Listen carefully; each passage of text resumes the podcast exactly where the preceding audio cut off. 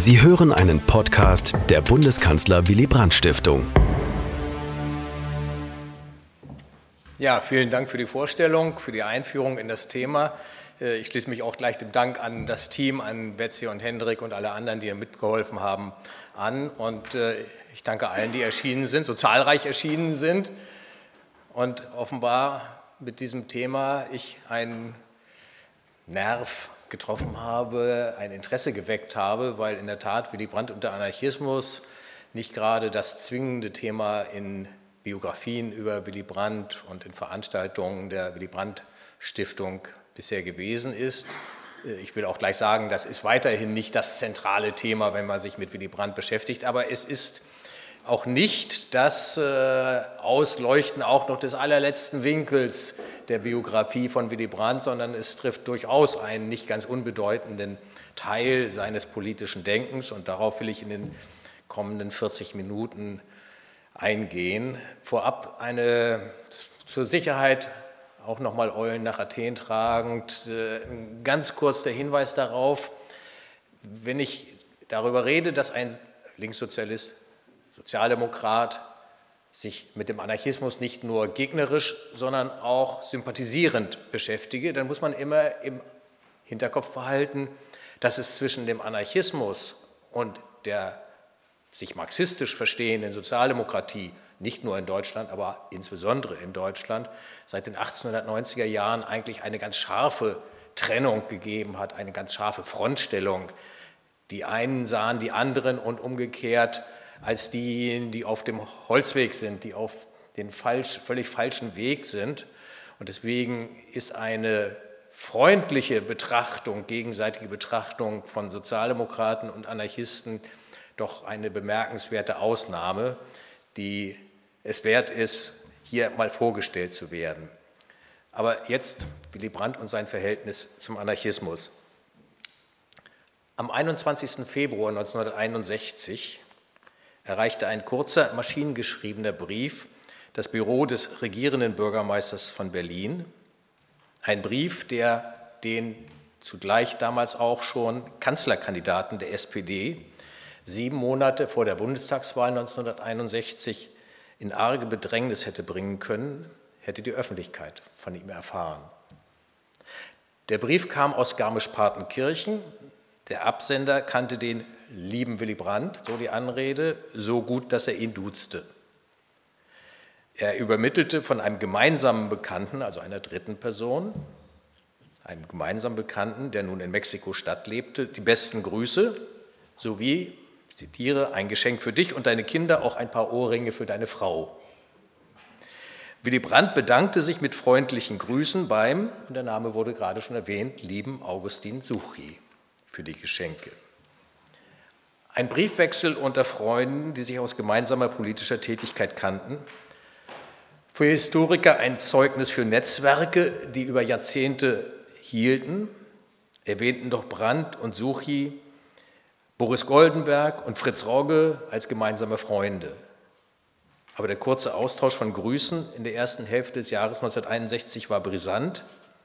Nicht wegen der Geschenke an die Familie Brandt, das wäre heute vielleicht ein Thema, wenn die Ohrringe an die Gattin übersendet werden, sondern wegen der Person des Absenders, der aus Mexiko nach Garmisch-Partenkirchen gekommen war. Wer also war Augustin Suchi, erwähnt wurde schon, ein Anarchist, der den Brief an Willy Brandt geschrieben hatte.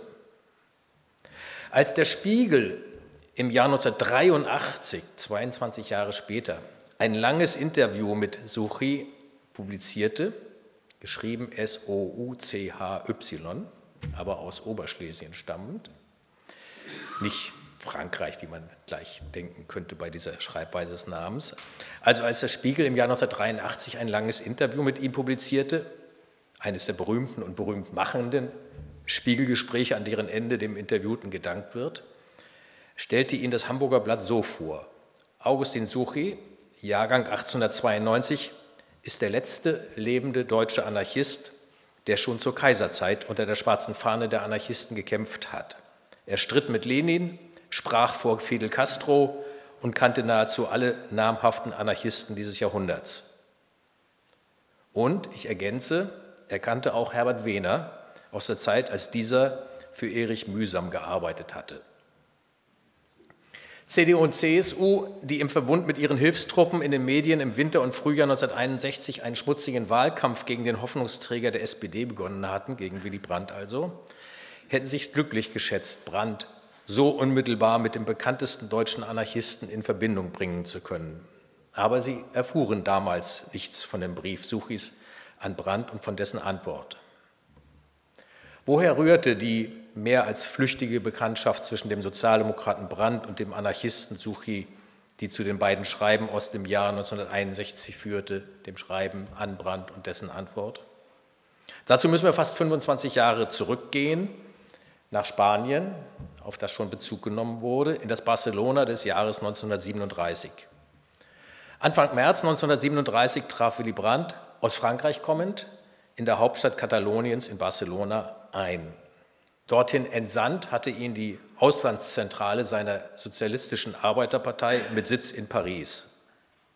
Brandts Aufgabe war, die Verbindung zur linksradikalen Bruderpartei PUM, Partido Obrero de Unificación Marxista, für diejenigen, die den spanischen Originalnamen kennen oder hören wollen, also zu der linksradikalen Bruderpartei der SAP, die Kontakte zu intensivieren. Und sowohl diese POUM als auch die eigenen SAP-Genossen, welche in den internationalen Brigaden gegen Franco kämpften, von der Volksfrontstrategie zu überzeugen. Das war Brandts Auftrag, diese beiden Gruppierungen von der Volksfrontstrategie zu überzeugen. Diese Strategie besagte, dass die verschiedenen Strömungen der Arbeiterbewegung, Sozialisten, Kommunisten und Anarchisten, mit demokratischen Kräften des Bürgertums zusammenarbeiten sollten, das war dann das Volk, was die Front bilden sollte, um gemeinsam den Vormarsch des Faschismus zu stoppen. Der Sieg über die Franco-Rebellen sollte Vorrang haben vor der Entfesselung der sozialen Revolution. Erst Franco schlagen, dann soziale, sozialistische, kommunistische, je nach Lesart, Revolution. Manche Mitglieder von Willy Brandts Partei, der Sozialistischen Arbeiterpartei, die in Spanien kämpften, und auch die Führung dieser spanischen Partei, der POM, standen dieser Kooperation skeptisch bis rundweg ablehnend gegenüber. Einerseits, weil Bürgerliche einbezogen werden sollten, aber auch, weil diese neue Strategie von den Moskau-treuen Kommunisten propagiert wurde. Und diese, die Moskau-treuen Kommunisten, bekämpften Konkurrenten auch von links mit allen Mitteln. Viele aus den Reihen von POM und SAP trauten den Stalinisten nicht, befürchteten, die Stalinisten wollten durch das Volksfrontbündnis die soziale Revolution abwürgen. Solche Widerstände sollte, wollte der SAP-Vorstand überwinden und die Wahl der Parteiführung für die Mission nach Spanien fiel auf Willy Brandt, der trotz seiner damals 23 Jahre schon ein führendes Parteimitglied war, nach dem Eindruck vieler der begabteste von allen. Ihm half, dass er nach mehreren Aufenthalten in Paris ab 1934 gut Französisch sprach, zudem ein wenig Spanisch, das er an der Schule am Joanneum gelernt hatte.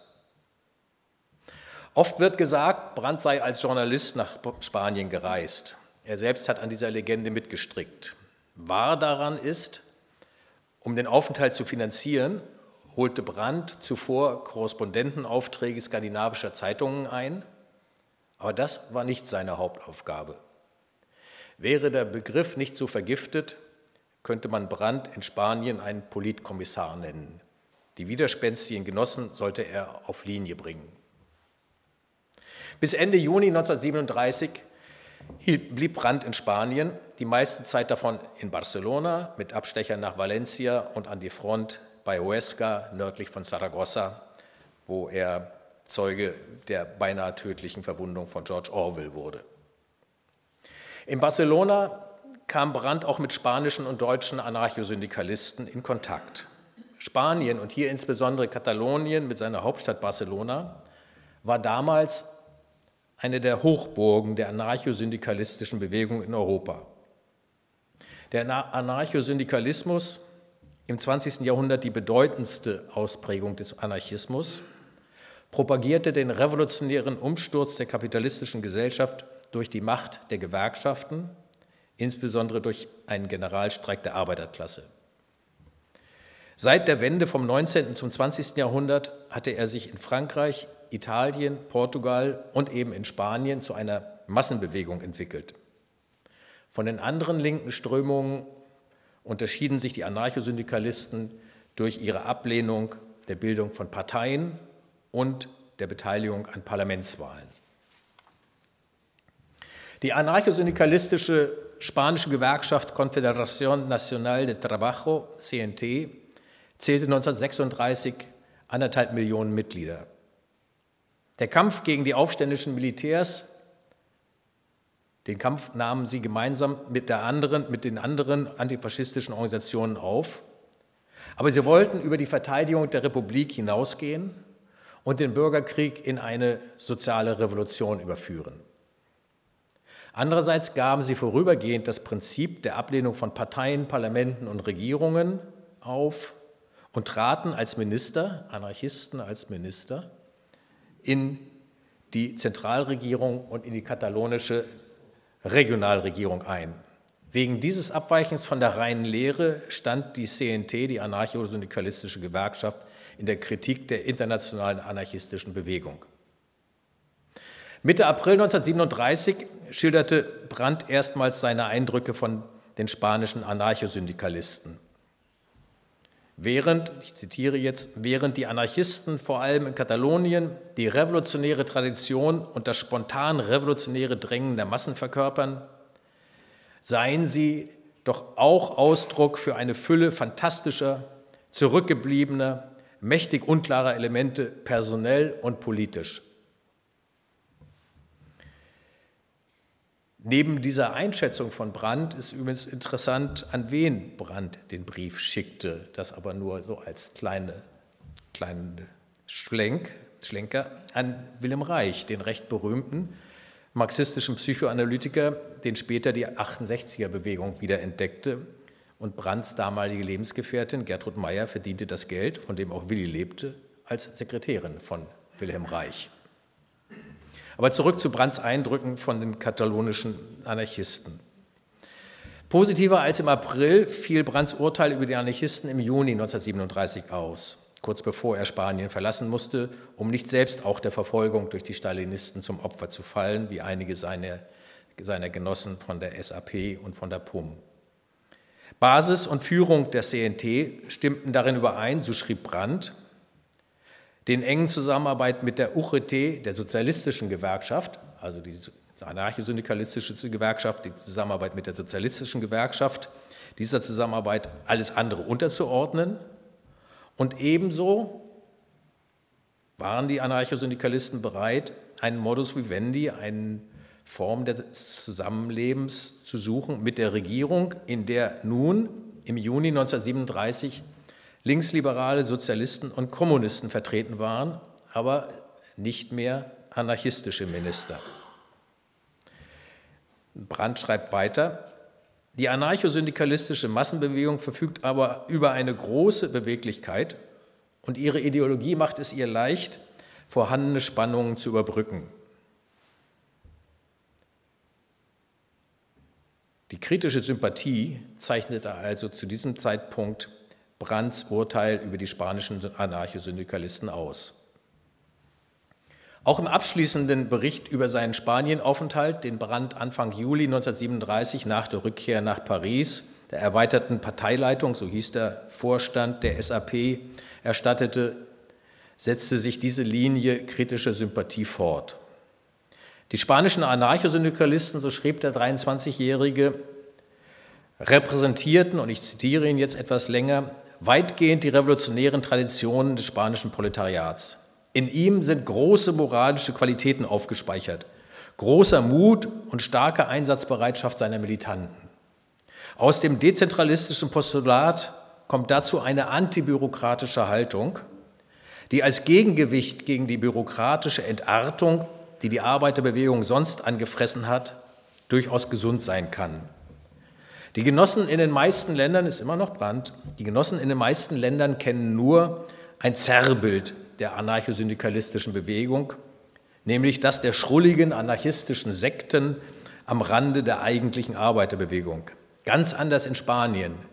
Die spanische Bewegung hat sich denn, das urteilt Willy Brandt, im Juli 1936 von ihrer großen Seite gezeigt. Sie hat den wesentlichen Anteil an der Niederschlagung des militärfaschistischen Aufstands. Sie zeigte sich im Anschluss daran fähig, sich in den wichtigen Fragen der Staatsmacht, des Militärs und so weiter den Realitäten anzupassen. Sie hat in den seitdem vergangenen Monaten große schöpferische Kraft freigesetzt. Man sieht, Brands Bild von den spanischen Anarchosyndikalisten hatte sich weiter aufgehellt. Aber natürlich sah der Linkssozialist und Marxist Brandt auch Schwächen des Anarchosyndikalismus.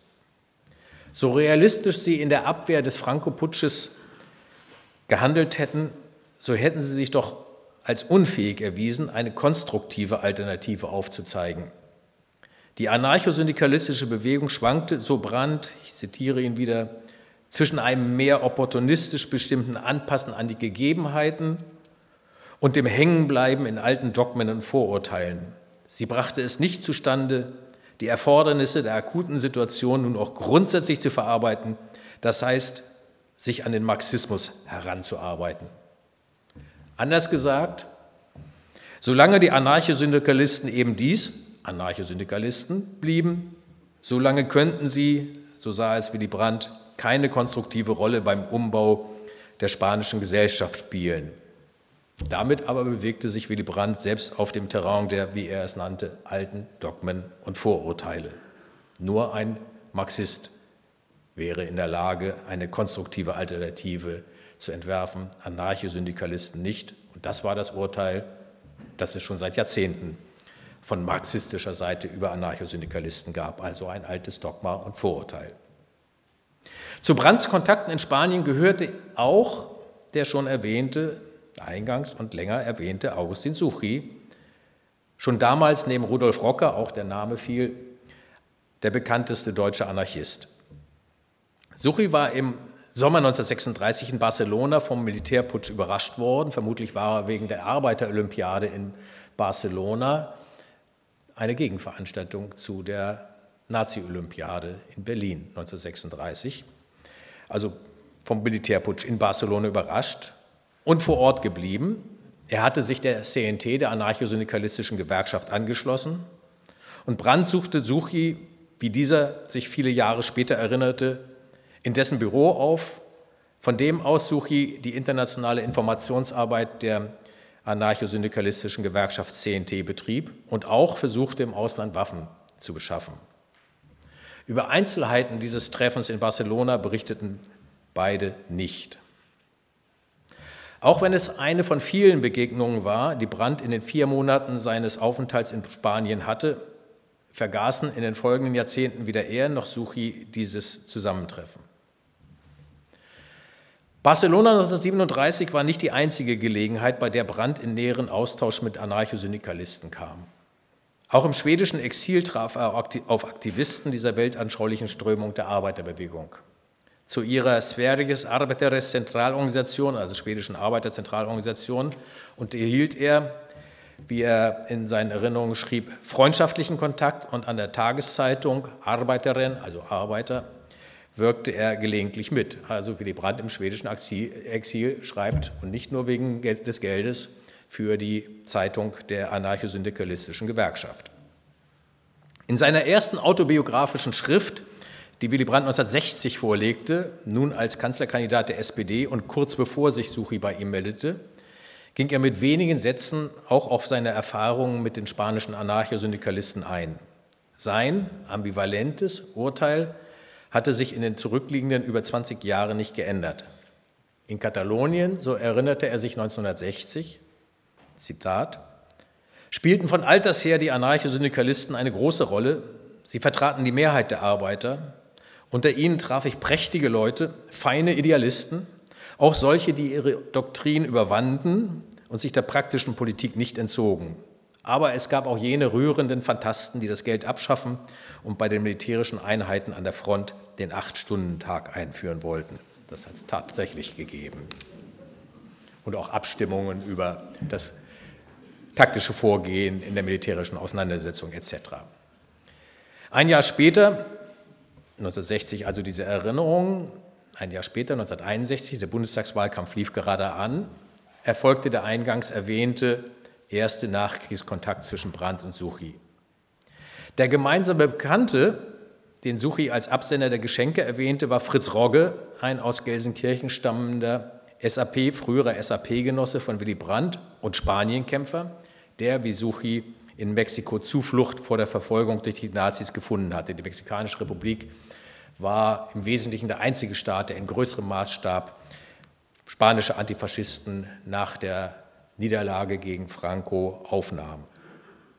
Überbringer der Geschenke war nicht Suchi selbst, also nach Berlin bringen von Garmisch-Partenkirchen. Von dort aus hatte Suchi geschrieben. Suchi selbst konnte aufgrund einer Krankheit nicht von Garmisch-Partenkirchen nach Berlin reisen, sondern Überbringer war Genosse Henneberger. Mit Werner Henneberger, 1904 in Lübeck geboren, betritt ein weiterer Anarchosyndikalist die Szene.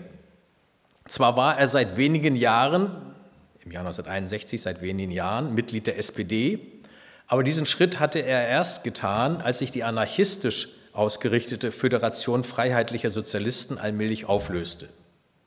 Auch als Mitglied der Sozialdemokratie blieb Henneberger seinen anarchistischen Idealen treu und betätigte sich im Rudolf-Rocker-Kreis, also Rudolf Rocker, die große Figur des deutschen Anarchismus zu Beginn des 20. Jahrhunderts, und betätigte sich also Henneberger im Rudolf-Rocker-Kreis libertärer Sozialisten über die, den Missbrauch des Begriffs libertär kann man, können wir eventuell später noch sprechen, denn in Argentinien hat ja angeblich ein libertärer Anarchosyndikalist jetzt gerade die Wahl gewonnen. Das aber nur nebenbei. Die Brücke zwischen SPD und Anarchismus, also auch für einen Werner Henneberger, der sich immer noch als Anarchist begreifend in die SPD eintrat die Brücke zwischen SPD und Anarchismus war in dieser Zeit, Ende der 50er, Anfang der 60er Jahre, die unbedingte Verteidigung des freiheitlichen Sozialismus gegen den stalinistischen Kommunismus. Es vergingen mehr als zehn Jahre, bis es 1972 zu einer erneuten Kontaktaufnahme von Augustin Suchi zu Brandt kam. Brandt, der nunmehr Bundeskanzler der Bundesrepublik Deutschland war. Dieses Mal ging es nicht um höfliche Grüße und ein Geschenk, am 26. Mai 1972 hatte Brandt im deutschen Fernsehen eine Ansprache zu den Anschlägen der Bader-Meinhof-Gruppe gehalten. Der Ansprache vorausgegangen waren sechs Terroranschläge der Rote Armee-Fraktion, wie sie sich selber nannte, der RAF, innerhalb von zwei Wochen. Der Regierungschef fühlte sich verpflichtet, Stellung zu nehmen. Brandts knappe Aussage, es handelt sich bei den Tätern um eine kleine Gruppe von kriminellen Anarchisten, rief Suchi auf den Plan. 26. Mai war die Ansprache. Am 27. Juni schrieb Suchi dem Kanzler, Lieber Willy Brandt, deine Rundfunkrede über die Attentate der Bader-Meinhof-Gruppe hat mich enttäuscht. Mit der Verurteilung des Terrorismus war und bin ich einverstanden, denn auch ich verabscheue sinnlose Gewalttaten, selbst wenn sie politisch motiviert werden. Enttäuscht aber bin ich, dass leider auch du, wild gewordene, sich zu einem konfusen Neomarxismus und Maoismus bekennende Bürgersöhne und Bürgertöchter als kriminelle Anarchisten bezeichnet hast. Bei einem bürgerlichen Politiker, soweit der Herrn Suchi an Brandt, bei einem bürgerlichen Politiker wäre eine solche rhetorische Floskel entschuldbar. Bei einem Willy Brandt aber, der aus der SAP kommt und die Geschichte der Arbeiterbewegung kennt, ist sie unglaubwürdig. Darf ich dich an unser Gespräch im Haus des Syndikalistischen Gewerkschaftsbundes CNT zu Barcelona während des Spanischen Bürgerkrieges erinnern? Damals hast du wie alle Sozialisten und freiheitsliebenden Menschen der ganzen Welt, den spanischen Anarchisten Lob gespendet, die als erste den Kampf gegen den Putschgeneral Francisco Franco und damit auch indirekt gegen die Diktatoren Hitler und Mussolini aufgenommen haben. Du hast auch dem sozialistischen Aufbauwerk, das sich in Spanien nach anarchistischen Grundsätzen vollzog, deine Bewunderung nicht versagt. Hast du das alles vergessen? Von gleich zu gleich argumentierte Suchi gegenüber dem Bundeskanzler Nicht als Verräter an der früheren gemeinsamen Sache sah er ihn, sondern immer noch als einen, der die grundsätzlichen Werte doch eigentlich teilte, den er jedoch daran erinnern musste, welche Gemeinsamkeiten man gehabt hatte. Hopfen und Malz sah Suchi noch nicht verloren, Von Freund zu Freund begegnete er dem Bundeskanzler, den er duzte. Würde der Bundeskanzler antworten? Konnte es der Regierungschef riskieren, in, einem Briefwechsel, in einen Briefwechsel mit dem bekanntesten deutschen Anarchisten zu treten, während zugleich die von vielen als anarchistisch bezeichnete RAF ihre Bombenattentate und Banküberfälle verübte? Und hatte der Kanzler überhaupt Zeit dafür? Wir sind im Jahr 1972 vor Wahlkampf mit noch mehr Verpflichtungen eines Kanzlers und SPD-Vorsitzenden als sonst.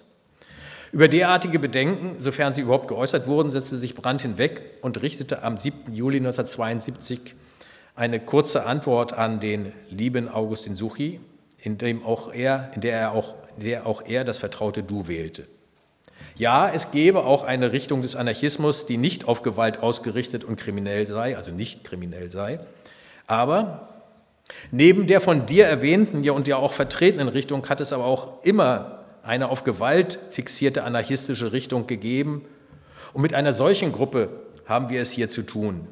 Diese Tatsache lässt sich nicht aus der Welt und aus dem öffentlichen Bewusstsein schaffen, so sehr ich mit dir in der Notwendigkeit der Differenzierung einig gehe.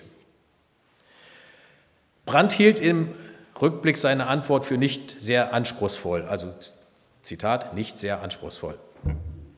Suchi seinerseits fand die wenigen Sätze ausweichend. Tiefschürfender hätten sie vielleicht ausfallen können, aber konnte man von Brandt erwarten, die dafür nötige Zeit aufzuwenden, neben allen Verpflichtungen, die die Ämter des Bundeskanzlers und des Parteivorsitzenden mit sich brachten? Wohl kaum. Ausweichend kann man Brandts Replik nicht nennen, denn bei aller Kürze trifft sie doch den Punkt. So krude auch die ideologischen Kundgebungen der RAF waren. In der Praxis stand die RAF in der Tradition des nihilistischen Anarchismus eines Sergei Netschajew. Das ist eine ganz andere Richtung des Anarchismus, aber auch diese Richtung hat es in der Geschichte des Anarchismus gegeben, unter der Überschrift Propaganda durch die Tat, versuchte diese Bewegung durch Attentate gegen Staatsoberhäupter, Kaiser und Könige eine Revolution herbeizuführen. Ein Nebeneffekt der wiederaufgenommenen Kommunikation zwischen dem Sozialdemokraten und dem Anarchosyndikalisten war Brandts Glückwunsch zum 80. Geburtstag von Suchi am 28. August 1972. Einen Tag verspätet, per Telegramm, äußerst knapp und politisch unverfänglich, nachträglich herzlichen Glückwunsch zum 80. Geburtstag und alles Gute für persönliches Wohlergehen, Willy Brandt. Aber immerhin, welcher andere aktive Anarchist hat in der deutschen Geschichte einen Geburtstagsgruß vom amtierenden Regierungschef erhalten? Auch wenn Brandt dies in seiner Funktion, diesen Geburtstagsgruß, als in der Funktion als Parteivorsitzender tat, gab es dann auch immer die feinen Differenzierungen, aber immerhin. Zehn Jahre später, 1982, erschien Links und Frei Willy Brandts sozialdemokratischstes, sein linkestes Buch, wenn mir der falsche Superlativ erlaubt sei. Innerhalb eines sehr umfangreichen 40 Seiten Kapitels über seinen Aufenthalt in Spanien 1937 befasste sich Brandt auf acht Seiten 1982 speziell mit den, Linhard hatte es zitiert, schwarz-roten, das ist die Fahne, einmal diagonal getrennt, rot und schwarz, rot glaube ich oben, schwarz unten, wenn ich das richtig in Erinnerung habe. So hieß das Kapitel und spielte eben auf die Fahne an. Brandt ging weit darüber hinaus, nur seine Erfahrungen mit ihnen, mit den spanischen Anarchosyndikalisten, mit deren Gewerkschaft CNT zu schildern. Den deutschen Leserinnen und Lesern stellte er in geraffter Form die Geschichte des Anarchismus vor, von Kants Definition der Anarchie, der Nichtherrschaft, als Gesetz und Freiheit ohne Gewalt, Gesetz und Freiheit ohne Gewalt, ging weiter dann über Tolstoi, Proudhon, Bakunin, den Fürsten Pietr Kropotkin, Fürst, aber Russlands wichtigster Anarch Anarchist mit Staatsbegräbnis 1922, glaube ich. Das haben die Bolschewisten dann doch noch hingekriegt, aber auf Intervention von Lenin. Dass ein Fürsten Petr Kropotkin als Anarchisten das doch gebührte. Bis hin bei Brandt in Links und Frei, bis hin zu Sacco und Vanzetti, den in den USA unschuldig hingerichteten italienischstämmigen Anarchisten. Äh, manche, viele werden das Lied von John Baez interpretiert und von anderen kennen. Von den deutschen Anarchisten erwähnte Brandt Gustav Landauer und Erich Mühsam, der, so formulierte Brandt, als edelanarchistischer Dichter galt, was auch immer Brandts edel dabei bedeuten sollte. Bakunin war Brandts Bête Noire, der Schurke in dieser Aufzählung, denn Bakunin, auch ein russischer Anarchist, der Gegenspieler von Marx in der ersten Internationale, Bakunin hatte den Anarchismus zum Terrorismus geführt, diese eine Richtung, die ich schon erwähnt hatte, mit nihilistischen Anarchismus. Dem gewaltfreien Anarchismus aber zollte Brandt seinen Respekt. Über seine Lübecker Zeit notierte er, das Zitat kam schon mal, ich wiederhole es, dass es auch schön in Erinnerung bleibt. Anarchistische Ideen waren einem jungen Sozialisten meines Schlages nicht völlig fremd. Einzelne Vertreter dieser Ideen hatten wir mit Respekt beobachtet in Lübeck, doch die Bewegung galt uns als utopisch und eher schädlich. Das ist das klassische marxistische Diktum, utopisch und schädlich. Bereits in seiner Kindheit, so berichtete Brandt in diesem Zusammenhang weiter, habe er von russischen Sozialrevolutionären gehört, die ihr Leben bei Anschlägen auf zaristische Repräsentanten riskiert hatten. Nun, die Sozialrevolutionäre waren keine Anarchisten, aber Sacco und Vanzetti waren es. Brandt erinnerte sich an die Solidaritätskampagnen zur Abwehr ihrer Hinrichtung, die dann 1927, als Brandt 13 Jahre alt war, muss mal bedenken, Dezember hat er erst Geburtstag, 13 Jahre alt war, trotz aller Proteste stattfand.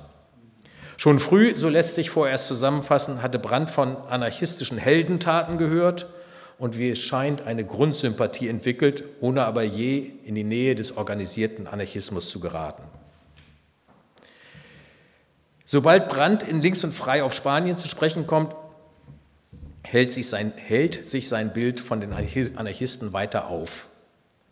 Er war beeindruckt von der Geschlossenheit der Anarchosyndikalisten, von ihrem starken freiheitlichen Pathos, ihrem großen Mut und der imponierenden Leidenschaft für die Gleichheit. Und er formulierte, viele der Libertären gewannen meine Achtung. Das ist sein Resümee 1982 über seine spanische Erfahrung. Ein letztes Mal ging Brandt in seinen 1989 erschienenen Erinnerungen auf den Anarchosyndikalismus ein. Die polnische Gewerkschaft Solidarność könne nicht verstehen, so Brandt 1989, wer nichts vom Anarchosyndikalismus und dessen Spontanität, aber auch korporatistischen Neigungen wisse. Diese Einordnung der von unten aus den Betrieben heraus entstandenen, stark von einem Volkskatholizismus geprägten Arbeiterbewegung Solidarność mag überraschen, auch wenn man an Brandts überaus starke Zurückhaltung ihr gegenüber in den 80er Jahren denkt. Aber seine Bemerkung spiegelte nicht nur seinen Respekt vor ihrem Mut, sondern auch sein Gefühl, sie sei unberechenbar gewesen und daher in der angespannten internationalen Situation 1981, 1980, 81 eine potenzielle Gefahr für den Frieden in Europa gewesen. Nach diesem Durchgang durch Brands Äußerungen zur und Erfahrungen mit der anarchistischen Bewegung will ich jetzt noch einmal versuchen, sie einzuordnen. Was waren die Wurzeln von Brandts Sympathie, ja Faszination für die Anarchisten, jedenfalls für den anarchosyndikalistischen Teil dieser Bewegung? Kindheitserinnerungen an Geschichten über den Heldenmut einzelner Anarchisten oder an die Justizmorde an Sacco und Vanzetti sind sicherlich Grundlage für Brandts späteres, spätere kritische Sympathie. Aber im Übrigen bewerteten SPD und SAP, in deren Reihen Brandt Politik lernte, Anarchisten und Anarchosyndikalisten negativ. Übrigens Gunther Hofmanns Ausführungen in seinem neuen Buch über Brandt in seiner Lübecker Zeit als, als Anarchosozialisten sind meiner Meinung nach herbeifantasiert. Ab 1937 änderte sich dies eher negative Urteil Brandts graduell durchzieht Brandts Äußerungen als roter Faden der Tenor ab 1937. Die Anarchisten sind nicht so, wie ihr sie euch vorstellt, auch nicht, wie ich sie mir vorgestellt habe. Nein, sie sind besser. Nur ein Beispiel aus dem Jahr 1937. Weil man den Anarchisten, die sich viele als wilde Männer mit Messern zwischen den Zähnen vorstellen, im Großen und Ganzen nachsagen muss, dass sie in den inneren Auseinandersetzungen eine wahre Lamms, Lammesgeduld gezeigt haben, dass sie, in einem, dass sie in vielem eine geradezu rührende Naivität an den Tag legten. Das nur als ein Beispiel für dieses doch positiver werdende Urteil Brands. Keine wilden Männer mit Messern zwischen den Zähnen, wobei in der, Anarchisten, in der anarchosyndikalistischen Bewegung in Spanien außergewöhnlich für damalige Verhältnisse außergewöhnlich viele Frauen aktiv waren. Aber okay, es waren eben die wilden Männer mit den Messern zwischen den Zähnen. Äh, vielleicht sollte es die Frauen ehren, dass sie eben nicht die Messer zwischen den Zähnen gehabt haben. Aber das ist diese entscheidende Passage. Keine wilden Männer mit Messern zwischen den Zähnen. Von ihr ausgehend lautete seine Botschaft an die Genossinnen und Genossen der SAP. Die Anarchosyndikalisten verfügten in Spanien 1937 über ein Maß an politischem Realismus, das er, Brandt, nicht erwartet hatte. Aber es blieb die Trennlinie, nur wer Marxist werde, könne auch eine neue Gesellschaft aufbauen. Auch die spanischen Anarchosyndikalisten, so Brandt 1937, gerieten ins Schwimmen, sobald es über die Negation, über die Abwehr des Faschismus hinausginge. Langfristig wirkmächtiger als die Beschwörung der Differenzen zwischen Marxisten und Anarchisten erwies sich das von PUM, also der spanischen Schwesterpartei von Brands eigener SAP, und von, erwies sich auch äh, das von Brands SAP-Freunden, mit den Anarchosyndikalisten geteilte Schicksal der Verfolgung durch die stalinistische KP Spaniens und die Schergen des NKWD, des sowjetischen Geheimdienstes, die hinter der Front Jagd auf jene machten, die sie für Abweichler hielten. Der Bürgerkrieg im Bürgerkrieg 37 in Spanien. Auch wenn diese interne Auseinandersetzung innerhalb der Linken, die bis hin eben zu Mord ging, auch wenn dies Brandt im Sommer 1937 nicht davon abhielt, weiter für den Zusammenschluss aller Antifaschisten, auch der Kommunisten, in einer Volksfront zu werben, wofür er von manchen seiner SAP-Genossen scharf kritisiert wurde, teilte er aber dennoch von nun an mit den Anarchosyndikalisten die für ihn, für Brandt, neue Erfahrung des Kampfes um Freiheit für die Andersdenkenden, wie das Rosa Luxemburg formuliert hatte, dieses aber ja auch nur bezogen hatte für die Freiheit für die Andersdenkenden innerhalb der Arbeiterbewegung, nicht für die Freiheit für die Andersdenkenden Verteidiger des alten russischen Regimes. Neben die Scheidung nach Klasseninteressen, die bürgerliche und Arbeiterbewegung voneinander separierte, das ist die Traditionslinie seit der Gründung der Sozialdemokratie, Klasse gegen Klasse, Bürgerliche gegen Arbeiter oder umgekehrt Arbeiter gegen Bürgerliche. Neben diese Trennlinie nach Klasseninteressen und 30er Jahren hinzukommen, neben den Kampf gegen den Faschismus, trat nun mit dieser spanischen Erfahrung und nach 1945 viel stärker werden noch als dritte Demarkationslinie, dieses Mal innerhalb der Linken, die zwischen den Verteidigern der Freiheit und den Stalinisten, den Gegnern der Freiheit. Gegen Kriegsende und bis 1948 hegte Brandt noch die immer schwächer werdende Hoffnung auf eine innere Demokratisierung der Sowjetunion. Damit stand er bei weitem nicht allein. Auch ein Winston Churchill war 1945 davon ausgegangen, dass nach dem Sieg über Hitler-Deutschland die diktatorischen Verhältnisse in der Sowjetunion zurückgehen würden. Aber zuerst die Zwangsvereinigung von SPD und KPD 1946 und dann viel nachhaltiger, heute kaum noch in Erinnerung, der Februarputsch der tschechoslowakischen Kommunisten 1948 beendete Brandts Träume von einer Aufhebung der Spaltung der Arbeiterbewegung. Im Kampf gegen die Aggressionen des diktatorischen Kommunismus in seiner stalinistischen Variante verloren für Sozialdemokraten und für viele Linkssozialisten die Abgrenzungen zu den bürgerlichen Demokraten ihre Bedeutung. Für deutsche Anarchisten ebnete nach dem Zweiten Weltkrieg der Kampf gegen den Bolschewismus, ebnete ihr, von einem Historiker so formuliert, proletarischer Antibolschewismus angesichts der Schwäche ihrer eigenen anarchistischen Bewegung den Weg in die Sozialdemokratie, wie das für Werner Henneberger wir vorhin gesehen haben. Hier in der Sozialdemokratie konnten sie, die bisherigen und immer sich noch so fühlenden Anarchisten für das streiten, was ihnen am wichtigsten war, die Freiheit des Menschen, politisch und sozial. Und mit dem Sozial kämen wir dann zum argentinischen Präsidenten. Die Sozialdemokratie duldete auch die Aufrechterhaltung des Zusammenhalts der vom Anarchismus kommenden Neumitglieder im Rudolf-Rocker-Kreis. Etwas, was in der Sozialdemokratie nicht selbstverständlich ist, dass man Fraktionierung, so ist das Schimpfwort, toleriert. An die, Stellung der, an die Stelle der Frontstellung Klasse gegen Klasse, Arbeiterbewegung gegen Bürgertum trat nach 1945 der klassenübergreifende Kampf der Kräfte der Freiheit gegen die Kräfte der Diktatur. Antikommunismus und Verteidigung der Freiheit fielen nun in eins, führte Anarchisten und auch frühere Rätekommunisten zur SPD, ließ Sozialdemokraten den Wert der Freiheit noch höher einschätzen.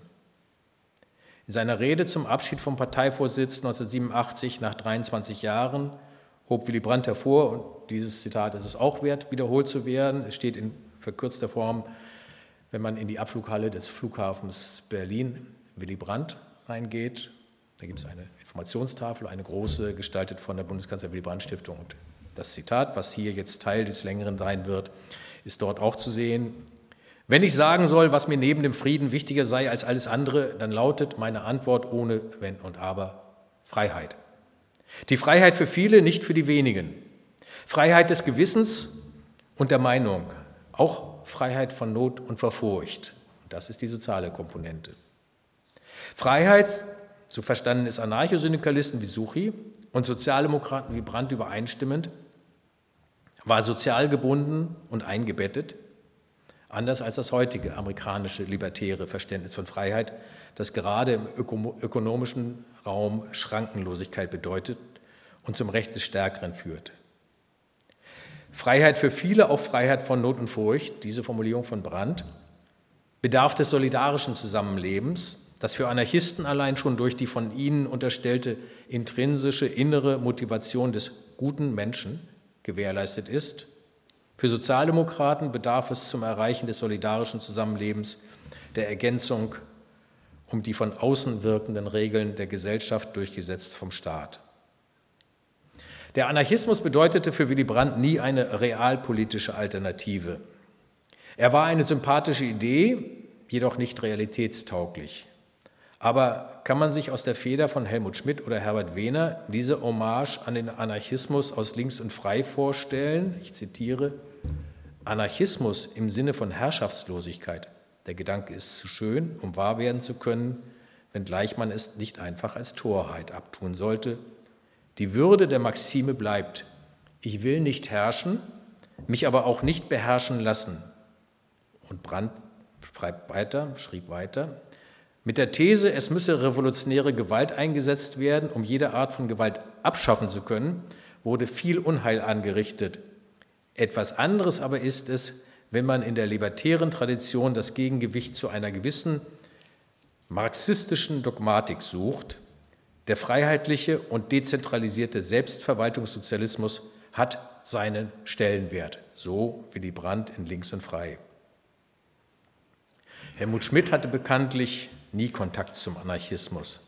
Herbert Wehner hingegen, wie ebenfalls gut bekannt ist, war in seiner Jugend Sekretär von Erich Mühsam gewesen, bevor er zwar nicht mit der Arbeiterbewegung, aber mit deren freiheitlichen Tradition brach und zum Stalinisten wurde.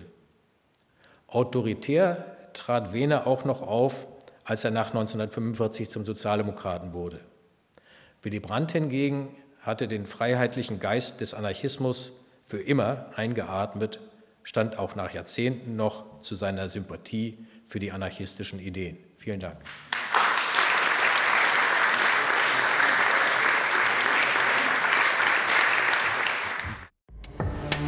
Dies war ein Podcast der Bundeskanzler Willy Brandt Stiftung. Für mehr besuchen Sie uns auf www.willy-brandt.de.